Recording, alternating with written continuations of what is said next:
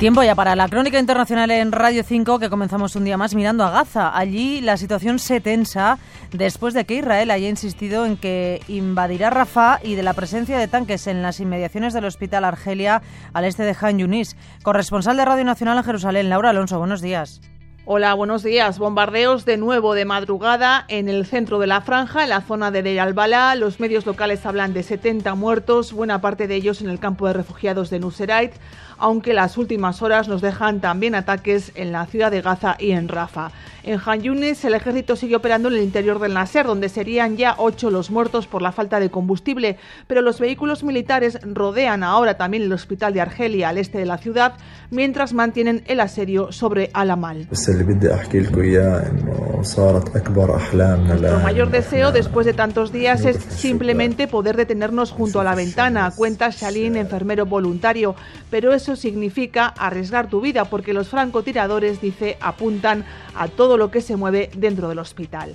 Mientras Netanyahu sigue apretando la tuerca de la operación en Rafa con el argumento de que hasta ahora han hecho todo aquello que les decían que no se podía hacer y apunta directamente a Qatar. Hay que ejercer presión no solo sobre Hamas, también sobre aquellos que a su vez pueden presionar a Hamas, empezando por Qatar, que acoge a sus líderes y les apoya, decía Netanyahu, financieramente. Hamas, por cierto, llama a los palestinos a resistirse a la prohibición de no poder rezar en Al-Aqsa durante el Ramadán. El gobierno estaría contemplando restricciones, incluso la prohibición total de acceso para los menores de 40 años. El barco Open Arms va a realizar una travesía para llevar alimentos a Gaza. Es, afirman, la primera vez que los israelíes empiezan a revisar los barcos con ayuda humanitaria desde Larnaca, en Chipre, y que un barco de este tipo inicia una ruta de entrada de comida por mar a la franja. Un equipo de Radio Televisión Española ha estado con la tripulación. Vicente San Clemente. Una resolución del 22 de diciembre del Consejo de Seguridad de Naciones Unidas insta a expandir la cooperación humanitaria hacia Gaza. También la Corte Penal Internacional lo está exigiendo. Dos organizaciones lideradas por españoles se han unido para abrir camino. José Andrés, World Central Kitchen. Yo ya vengo ahora de Tel Aviv, de reunirme con lo que se llama COGAT, que viene a ser el brazo humanitario dentro del ejército eh, israelita, que son los que se encargan de la ayuda eh, humanitaria a lo que es Cisjordania y Gaza. Y estamos intentando convencerles de que esta locura a lo mejor sería una buena forma ah, de poder eh, incrementar el aumento de, de comidas. Desde el Open Arms ya han enviado a los israelíes de COGAT su plan de traslado de alimentos a las playas.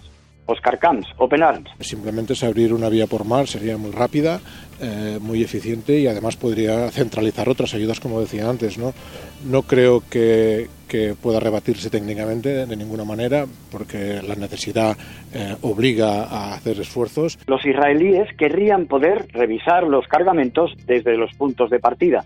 Aquí el puerto de Lárnaca en Chipre está preparado. Así lo habían hablado los ministros de Exteriores de Israel, Eli Cohen, y su homólogo chipriota. Pensaron en que las iniciativas partirían de Gran Bretaña, Francia, Grecia o Holanda. Pero hoy el barco de Open Arms ya está cargado y esperando. Eh, otro foco de la actualidad es Ucrania. Moscú ha anunciado que su ejército se ha hecho con el control total de una planta química en la ciudad de Adivka. Alejandra Martínez, buenos días.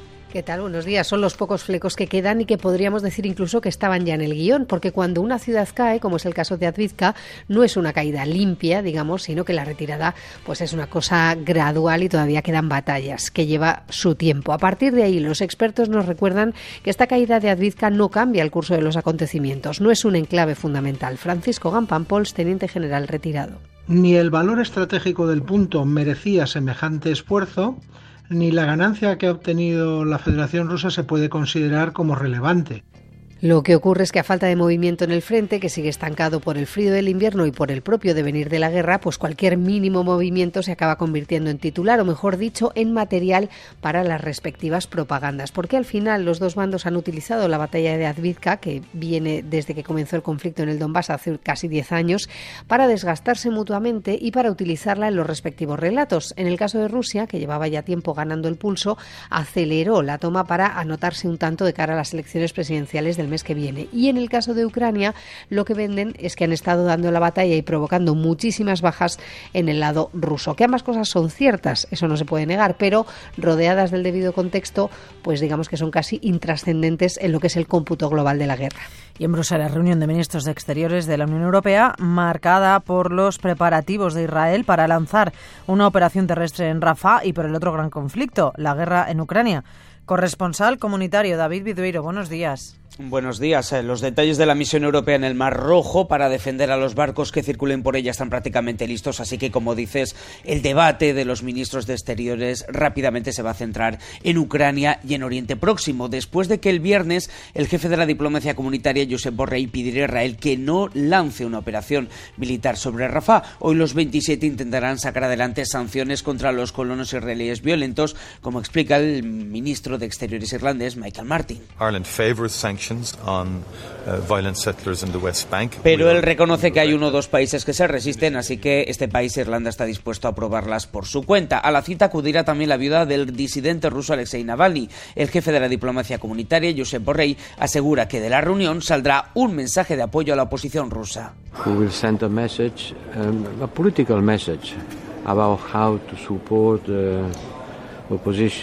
Y él explica que propondrá renombrar el régimen de sanciones europeas por incumplir los derechos humanos con el nombre de Navalny, un homenaje.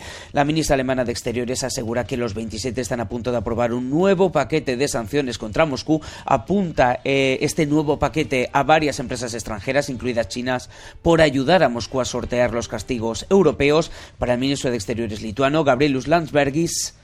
At the very least, we should be talking about sanctions first of all.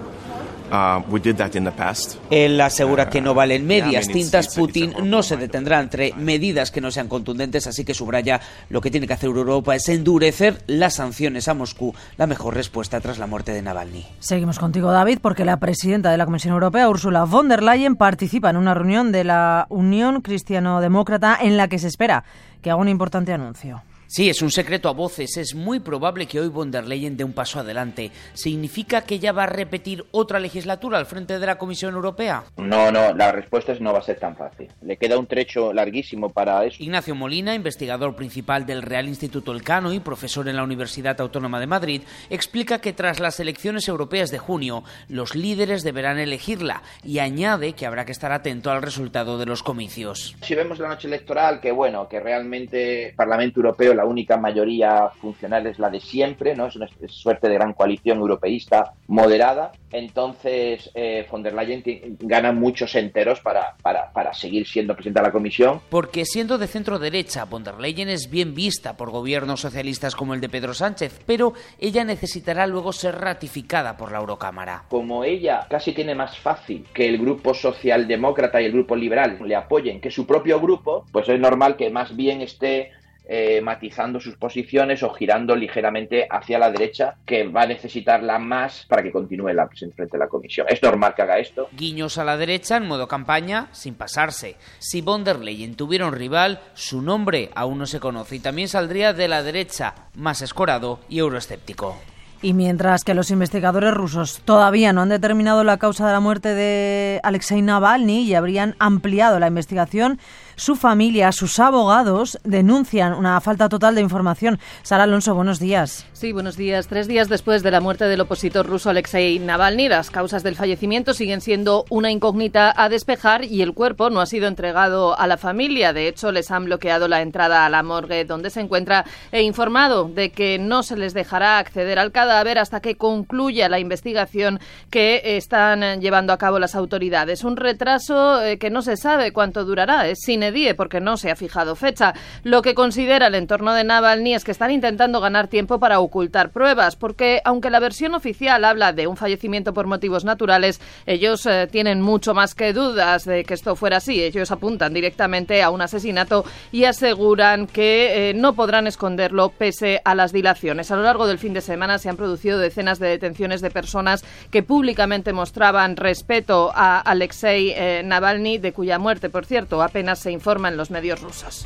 Estamos ahora en Francia, donde la formación de extrema derecha Acción Nacional de Marine Le Pen ha fichado al que fuera director de Frontex, Fabrice Legueri, que concurrirá en la lista para las elecciones europeas. París, Antonio Delgado, corresponsal, buenos días. Buenos días, un fichaje sonado. Agrupación Nacional, el partido de la extrema derecha francesa, de tradición euroescéptica, ficha a un antiguo alto funcionario de la Unión Europea. Es verdad que con un perfil muy particular. El exdirector de Frontex, Fabrice Leggeri, la agencia comunitaria de control de fronteras, era su campo de trabajo. Un cargo del que tuvo que dimitir en 2022, en medio del escándalo por las acusaciones de que sus agentes participaban en operaciones de devolución en caliente de migrantes. Leggeri va a ser el número 3 de la lista europea del partido de Le Pen, un fichaje con el que el partido de la derecha extrema francesa busca a la vez respetabilidad y reforzar su discurso contra la inmigración y contra Bruselas. C'est très intéressant d'avoir quelqu'un qui, de l'intérieur, es muy interesante tener a alguien que puede decir lo que pasa en la Unión Europea desde dentro, que para la Unión Europea la inmigración no es un problema, sino un proyecto, expone la propia Le Pen. Leger va a participar esta mañana en un acto público con el cabeza belista Jordan Bardelar. El lugar tampoco es casual, Mentón, junto a la frontera con Italia.